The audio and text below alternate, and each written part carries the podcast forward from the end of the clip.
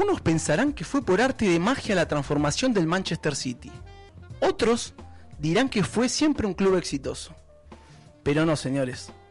Un club que tuvo su época dorada a fines de los 60 y principios de los 70, ganando campeonatos de la liga, hoy llamados Premier League, FA Cup, Copa de la Liga y una recopa de Europa bajo la dirección técnica de Joe Mercer.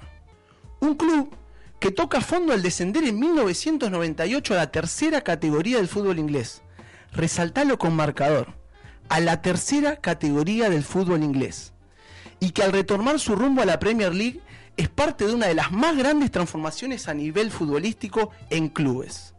Fue justamente el primero de septiembre de, de 2008 cuando el Abu Dhabi United Group, con el jeque Mansur bin Zayed Al Nahyan a la cabeza, compra el club inglés y lo transforma en uno de los más ricos del mundo.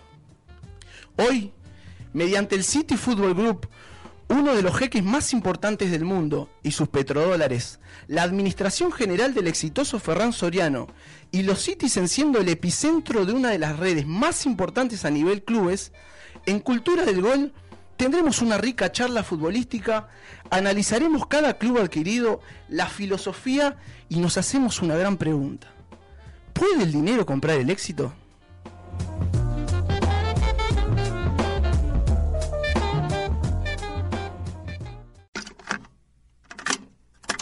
Any more dramatic than this? The very last goal of the campaign, a priceless one to win the Premier League title. All hail El Kun. Balotelli. Aguero! Staggering! Just staggering! He's won the league with 90 seconds of stoppage time to play. Should have gone down there, Sergio Aguero. And arguably, he's been their most consistent player this season. He stays on his feet, and boy, does he get his rewards. And the Barclays Premier League has produced here the ultimate in sporting drama. It just does not get better than this. Lo que más me sorprende de esta historia es los jeques árabes. Los jeques árabes y la manera en la cual se metieron en el fútbol. Si bien vieron una beta muy interesante, eh, el jeque Mansur bin Zayed bin Sultan Al Nahyan, vamos a hablar con el nombre completo, después lo vamos a disminuir a Mansur, es un gobernante de los Emiratos Árabes Unidos y miembro de la familia gobernante de Abu Dhabi. Pero no solo eso, ellos, esta familia maneja todo eh, todo el petróleo, el 80% del petróleo de esa zona. Estamos hablando de un número muy grande de personas multimillonarias y que invierten, están metidos en la, toda inversión de petróleo, ellos están adentro. Si vos me decís, ¿por qué se metieron en fútbol? Unos dirán, ¿son futboleros? No son futboleros para nada. Eh, Mansur es un aclamado jinete que ha ganado numerosos trofeos en carreras de jinete. O sea, estamos hablando, son jinetes de resistencia en Oriente Medio y también son muy, muy internos en lo que es la Yacera Sport Company y una importante, es un grupo importante que hace apuestas en Abu Dhabi. Intentaron ingresar en el fútbol directamente también en la Copa Mundial de Clubes en 2009 y 2010 y, y han gastado cantidades y cantidades de millones de dólares euros y de lo que se te imagine. Es, increíble la historia de ellos. Sí, hablando de millones, 210 millones de libras fueron los que se embolsaron justamente por el Manchester City en 2008. Es Eso, mucho dinero. Por el 90% de las acciones del club. ¿Cómo es la situación de ellos? ¿Cómo, ¿Cómo buscan este ingreso al Manchester City y al fútbol en sí? La verdad es que no hay nada específico que te explique eso. Es un simple interés que tuvieron por el fútbol y más que nada por el fútbol inglés porque ya venían eh, fijándose por cuál por cuál invertir, se fijaron en el Everton, se fijaron en el Newcastle. O sea, había opciones eh, en las cuales ingresar y ellos optan por el Manchester City. Terminaron quedándose con el Manchester City que venía de, justamente como contabas vos, de un mal momento, que venía del descenso, que estuvo en la tercera división. Recién se estaba acomodando eh, en lo que es la Premier League Acababa en su vuelta. Y que venía eh, con una crisis financiera también. Mismo tal vez por eso se decidieron. Pero eh, ellos querían un, un, trabajo a largo plazo, querían algo que de, no le dé resultado ya, sino que en un buen tiempo. Decía Mansur que estaban construyendo una estructura para el futuro, no solo un equipo clave, un equipo con estrellas. Ellos querían algo a largo plazo. Y fue en 2012 cuando llega el año clave, después de invertir millones y millones, eh, logran ganar la Premier League, como escuchábamos el audio. El gran gol de Agüero, ¿no? El gran gol Kun Épico Agüero. gol. Eh, ante el Queens Park Ranger, ganándole en el último minuto la Copa, la Premier League a su eterno rival, el Manchester United. Logran ganar esa, esa Premier League con Roberto Mancini, esto en 2012. Contratan, como decías vos, a Ferran Soriano como CEO, que era el ex vicepresidente del Barcelona, y también contratan a Siki Begiristian, que era el que pasó a ser director de fútbol y fue director deportivo en Barcelona. O sea, para hacer una limpieza, ellos tenían la plata, ingresan al club y necesitaban una filosofía interna. Exactamente. Una filosofía interna en la cual se respaldaron en Ferran Soriano, que venía de unos buenos resultados eh, en el Barcelona, ¿no? en Ferran Soriano y Siki Vigiristian, que es lo que querían eh, lo que querían imitar, venía del Barcelona de Pep Guardiola y querían toda esa misma filosofía, todo ese mismo modelo.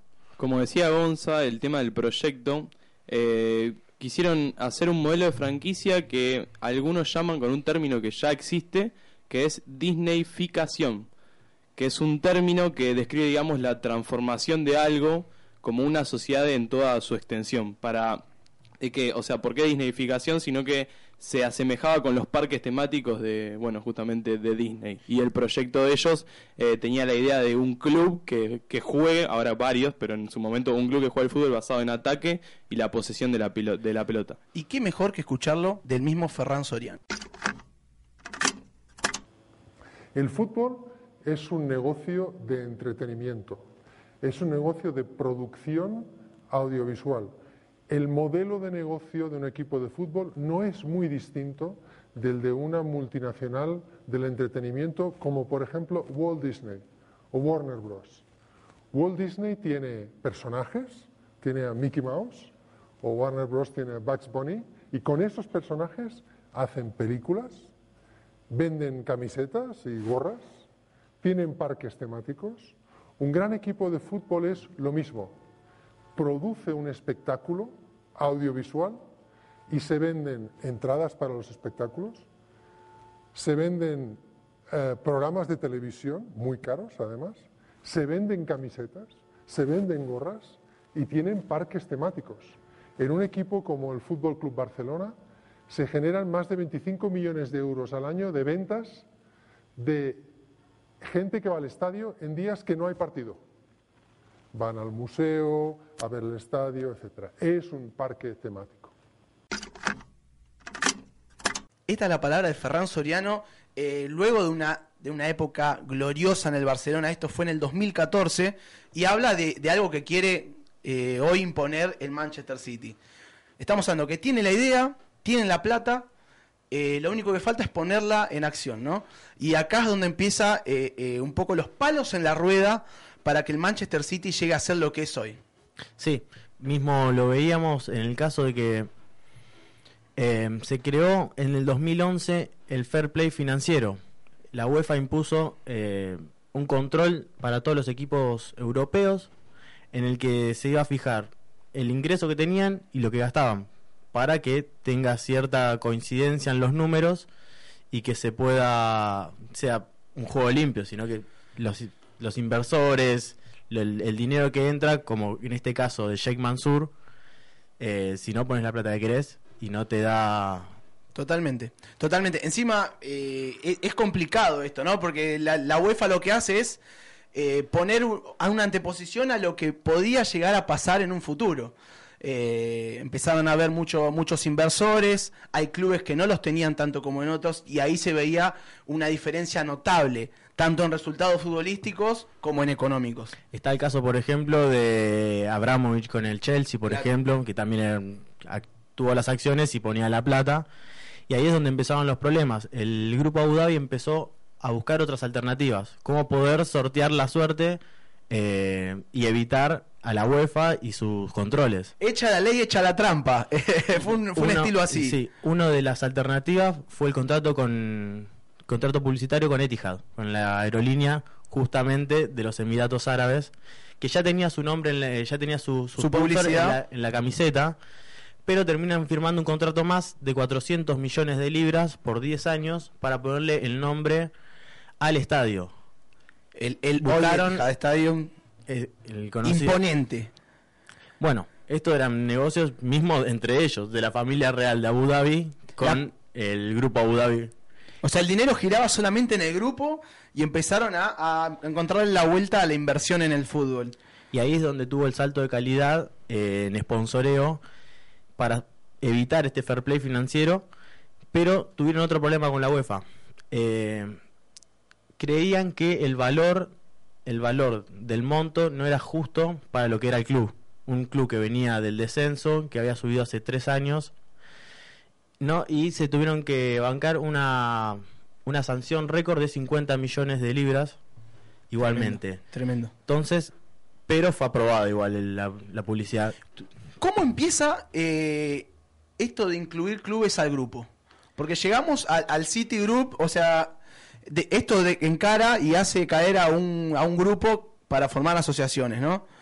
Seguían buscando alternativas. O sea, seguía trataban de tras- buscar alternativas para poder eh, incluir eh, el City estas se- inversiones. El grupo Abu Dhabi seguía bajo la lupa de la, de la UEFA y aparece un, un- uno del comisionado de la Major League Soccer, Don Garber. Puso en la mesa una propuesta, llevar la firma City a Estados Unidos, acompañado y asociado con los New York Yankees, el equipo de béisbol conocido de Nueva York, Sí. para desarrollar un nuevo club, una nueva franquicia en la MLS que sería los New York City. donde pagaron 100 millones de euros para afiliarse a la hoy conocida Liga MLS. Numerito. O sea, Ferran- empezaban a tener dos asociaciones de fútbol al mismo tiempo. Ferran Soriano ya conocía esto porque ya la habían sondeado cuando estaba él en el Barcelona, así que ya estaba más metido y sabía cómo era la movida. Al dicho y derecho, en mayo del 2013, el New York City es presentado como una de las 20 franquicias de la MLS. El Abu Dhabi Group tiene el 80% de las acciones y el otro 20% se lo queda justamente eh, Yankees eh, Enterprise Groups, que es el dueño de los New de York los Yankees. De béisbol. Ahí empieza a comprar jugadores ya que no están abajo de la lupa de, De la UEFA. de la UEFA. Compran a David Villa, Andrea Pirlo y un montón más. Frank Lampard en- después en otro momento. Pero qué increíble. ¿eh? Empezaba el tema de atraer a los aficionados y a los hinchas de, bueno, en este caso Yankees, para que le pongan el ojo en el fútbol. A partir de ahí, de esa compra, aparece la nueva sociedad que es City Football Group. Una sociedad comercial para administrar las redes de clubes por el mundo que tiene el Abu Dhabi Group. Una empresa holding. La, la verdadera bola de nieve que caía de la montaña, eh, cazando eh, cazando fútbol, eh, equipos futbolísticos por todo el mundo. Y hoy ya lo tienen todos los continentes. El New York City es, es una de las claves, una de las claves en este, en esta, en este grupo. Y, y es bueno interiorizar ahí. Así bien, como decía Gonza, en el 2013 fue cuando se fundó el New York City y cuando lo agarra el City Football Group es donde empiezan todas las remodelaciones y este cambio de idea. Por ejemplo, hicieron el Etihad City Football Academy, que fue una de las instalaciones de entrenamiento para que en, justamente entrene, valga la redundancia, el New York City. Y la academia presenta instalaciones de ciencias médicas deportivas para impulsar todo el rendimiento que puedan tener los jugadores y profesionales del club. Eh, además de estas, ya había dos academias en Manchester y en Melbourne, que vamos en Melbourne, Australia, que vamos a hablar después, donde fueron diseñadas por el mismo arquitecto, Rafael Vignoli. Entonces tienen tres academias distribuidas por el mundo con la misma infraestructura y la misma idea de poder eh, dar sus frutos en los rendimientos deportivos. Impresionante, impresionante.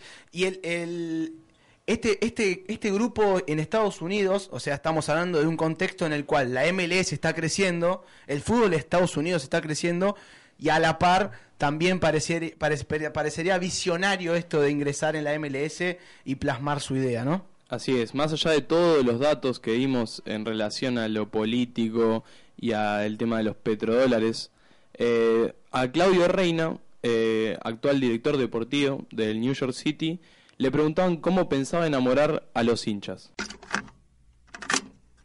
¿Cómo piensan enamorar a todos los aficionados eh, de Nueva York? con el fútbol, eso es lo más importante. Eh, acá en New York no, no, hay, no, hay, no hay trucos para, para, para la gente que conoce al fútbol. Eh, acá tenemos eh, muchos hispanos eh, que conocen al, juego, al fútbol y es importante que ellos entiendan que vamos a traer jugadores que van a pelear, que van a correr, van a jugar bien. eh, y con eso, más que nada, para mí, vamos, vamos a concentrar en el fútbol que queremos eh, producir dentro de la cancha.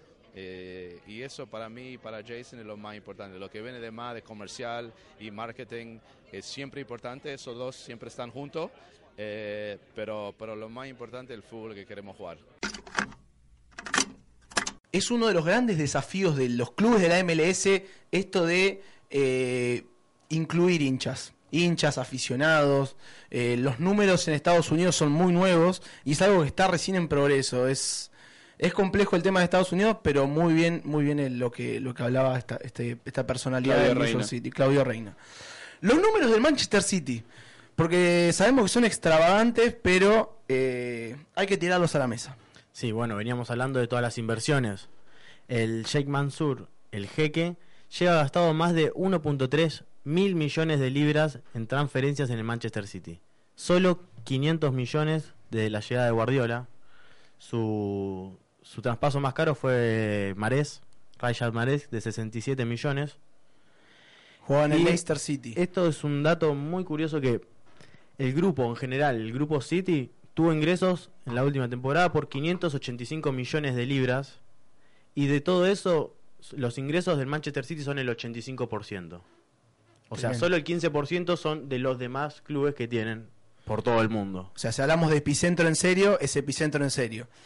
Pero bueno, también no solo, no solo maneja el Manchester City, empezaron la búsqueda en otros continentes y caen en el Yokohama Marinos. Pasaron ¿Cómo el- llega a ser Yokohama Marinos eh, uno de los clubes del City Group? Bueno, eh, fue fundado en el 1972 como un equipo de, de la empresa de autos Nissan y luego pasó a llamarse Yokohama Marinos en el 93. Después se terminan fusionando con su eh, eterno rival Yokohama Flugels, de ahí viene Yokohama F Marinos el nombre, la F por Flugels. Y es un grupo que está gerenciado por el City, nada más tienen el 20%. Eh, esto le permitió acceder a este, este club chiquito, eh, acceder a los métodos de entrenamiento, la atención médica, la ciencia deportiva, las gestiones de, de equipos y conocimientos de league que tienen un equipo europeo como el Manchester City. Fue adquiriendo toda esa información. Eh, el club se lo adjudicaron en el 2014 y comparten, como decíamos, que tiene el 20% con Nissan y los verdaderos dueños del, del club. Sabemos que, bueno, este club es uno de los más antiguos de la Liga J, que es la liga japonesa, Sí. y es uno de los más ganadores del país. Tiene tres ligas, siete copas del emperador y dos recopas de Asia. Eh, como vemos, eh, no es que sea tan conocido igualmente, a ver, fútbol japonés, dentro de todo, es muy... Es otro de los fútbol que está, está en ascenso. Que está en ascenso. Bueno, recordemos que Japón en el mismo mundial pasado logró un buen resultado, pero, pero es, es algo que está en ascenso.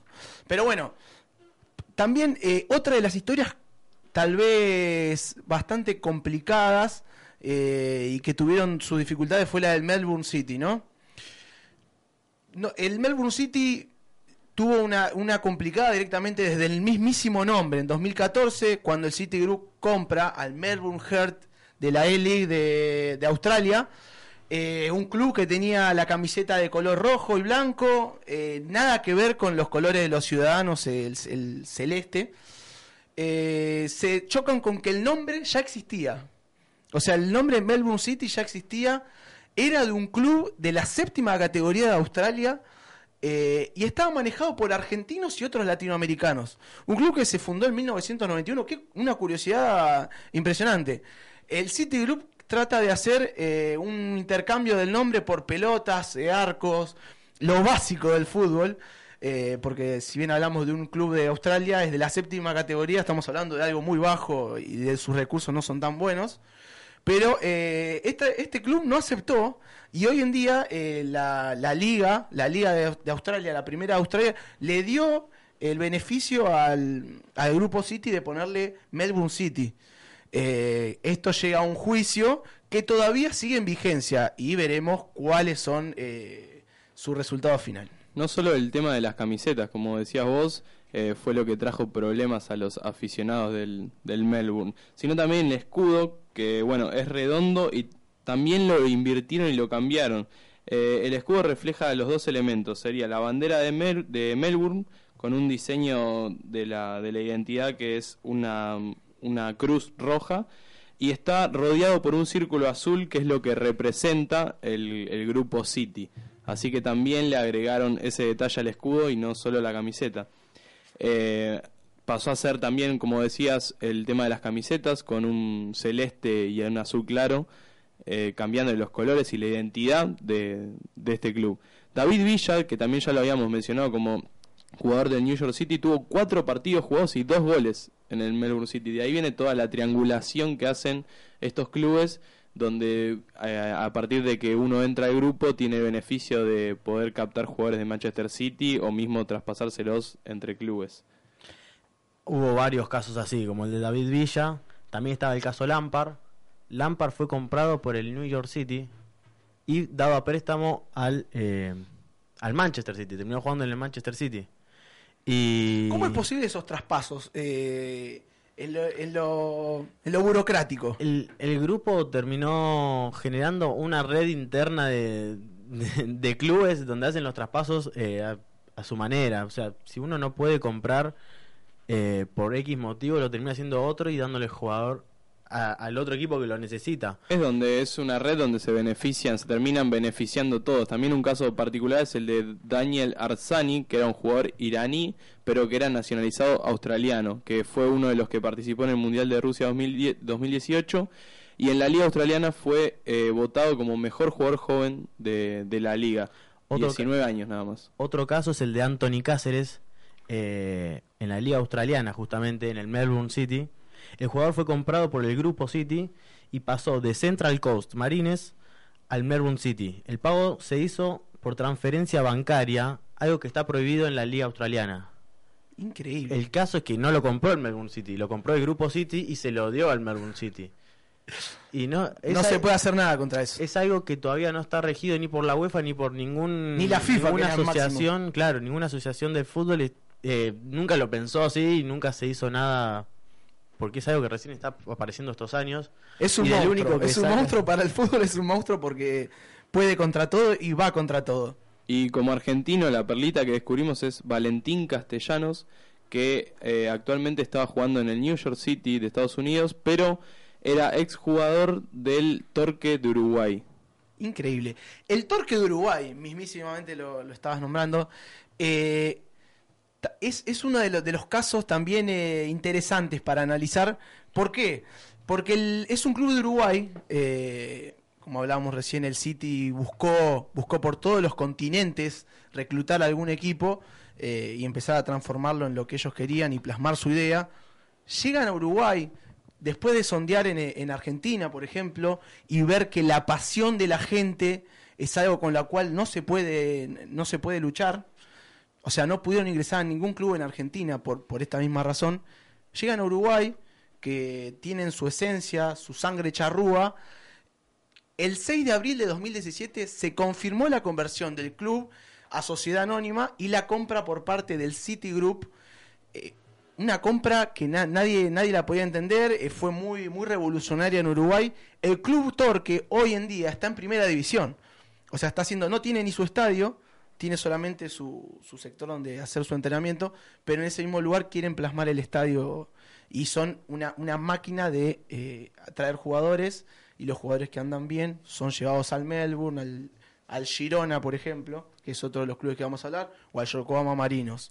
Es Eh, un tema para debatir, ¿no? El, el- el no poder ingresar a Argentina con toda la ideología que tenemos acá, donde dicen que, bueno, el club es de los socios, eh, la identidad propia. Yo creo que puede ser un tema a debatir próximamente. Te retomo un tema que te decía antes yo, que era eh, cuando Mansur decía que lo que querían hacer con, lo- con el grupo, va, con el club, con el Manchester City, era crear algo a futuro, a largo plazo. Ahora te traigo una cita de Ferran Soriano, que fue en el 2018 acá en Argentina, en la que decía que los clubes de fútbol son un activo longevo, existen desde hace 100 años y existi- y existirán en los próximos 100. Boca, Barcelona, River, son marcas llenas de contenido y amor Queremos llegar al éxito a través del buen juego, ser el club del futuro. Que los logros deportivos sean consecuencia de un estilo y que ojalá algún día, cuando vean a otro equipo, puedan decir, juegan como el City. Increíble, increíble. Y eh, para, para terminar esta perlita del Torque Uruguay, escucharemos a Luis Bruno, el director general del Torque Uruguay, que habla acerca de qué, le puede ofrecer el fútbol uruguayo eh, al City, qué es lo que los trajo a, a buscar el fútbol uruguayo. Uruguay le llamó la atención porque proporcionalmente es un país que donde el fútbol está muy muy este, metido en la sociedad, en la educación y donde también este en esa misma proporción, siendo 3.300.000 habitantes, es el que tiene el mejor porcentaje de jugadores en el exterior. Uno también de los que llamó la atención del grupo City fue el Girona Fútbol Club, es un equipo catalán de España que en 2017 logró el ascenso a la Liga, a la Primera División de España, donde el grupo City es el, uno de los mayores accionistas con el 44,3%. ¿Y por qué digo uno de los mayores? Sino que también el hermano de Josep Guardiola, Pere Guardiola, eh, junto con su empresa, Girona Fútbol Club, también fue parte de la negociación adquiriendo el 44,3% en partes iguales con el grupo City. Eh, bueno, este acuerdo eh, fue parte Ignacio Mas Bagá, que es el director general del Girona actualmente. Efectivamente, eh, la entrada del City Football Group y Girona Football Group en, en el accionado del Girona eh, pues nos ha permitido pues eh, seguir creciendo, pero, pero dar un salto a nivel eh, internacional eh, y sobre todo pues eh, el know-how ¿no? que, que, los diferentes profesionales del City Football Group intercambian con nosotros, con los diferentes departamentos, que nos permiten pues compartir pues nuestras estrategias, nuestras experiencias y a nivel deportivo pues cada año pues vienen pues entre 3, 4, 5 jugadores cedidos al Girona, jugadores que el Girona seguramente no podría acceder por, por la grandeza de de estos jugadores, pero que, nos ayudan en el día a día para, para seguir creciendo. Y el último ingreso, y, el, y, el, y uno de los importantes de este grupo, es a China. China, que es un país en el cual el fútbol viene creciendo a pasos agigantados, donde en los colegios existe la materia fútbol, quieren un fútbol más colectivo, quieren un deportes más colectivos, incluirlos al, a la vida de los chinos, ingresaron en el grupo City. Y eso se ve reflejado en los deportistas de aquel país porque es uno de las, una de las mayores atracciones eh, para el grupo City. El Sichuan Xiunyu eh, es un equipo que se fundó en el 2006 tras la disolución de un equipo de la Superliga China y ahora actualmente está en la tercera categoría del fútbol chino. Eh, sus partidos como local los juegan en el estadio Longwanchi, que más allá de que sea un equipo de tercera división, eh, la capacidad del, de la cancha de fútbol es para 42.000 personas, algo que acá sería una de las terceras o cuartas más grandes del país. Eh, bueno, y una de las funciones que tiene el City Football Group es captar jugadores chinos donde ven un alto rendimiento físico sobre todo para poder eh, exportarlos a Manchester, Estados Unidos, Australia. Y demás. ¿Sabes cómo llegó a China? En 2015 un consorcio llamado China Media Capital, bancado por el gobierno chino, junto con City Capital, otra empresa, invirtió 265 millones de libras en el City Football Club. Así se quedó con el 13% de la empresa, de, la, de esta compañía del City, y que le terminó dando un valor de 3 mil millones al grupo City y ahí es donde empieza todo, todo para, para Asia, ¿no? Yendo para, para el club que estabas mencionando recién. ¿Puede el dinero comprar el éxito? Y por ahora, mira, desde el 2008 podemos nombrarte Robinho, Adebayor, Tevez, Balotelli, ahora Marés, la más cara, Agüero, ¿Títulos? Laporte. En 2011, recién tres años después de, de llegar, ganaron su primer trofeo después de 43 años, la FA Cup. Hoy tienen Premier League 2012, Copa de la Liga y Premier 2014, Copa de la Liga de 2016, Copa de la Liga y Premier del 2018, Copa de la Liga del 2019 y están peleando por el título ahora en un mano a mano contra el Liverpool. La pregunta la podremos contestar si, si podrá conseguir la Champions League, ¿no? En algún momento, algún título internacional que pues, se podrá dar a futuro, van en buen camino y creo que es, es una de, la, de, las claves de este grupo. Muchísimas gracias por acompañarnos en este segundo episodio de Cultura del Gol. Síganos en nuestras redes, arroba cultura del gol ok en Twitter, arroba cultura del gol en Instagram. Nos vemos en el próximo.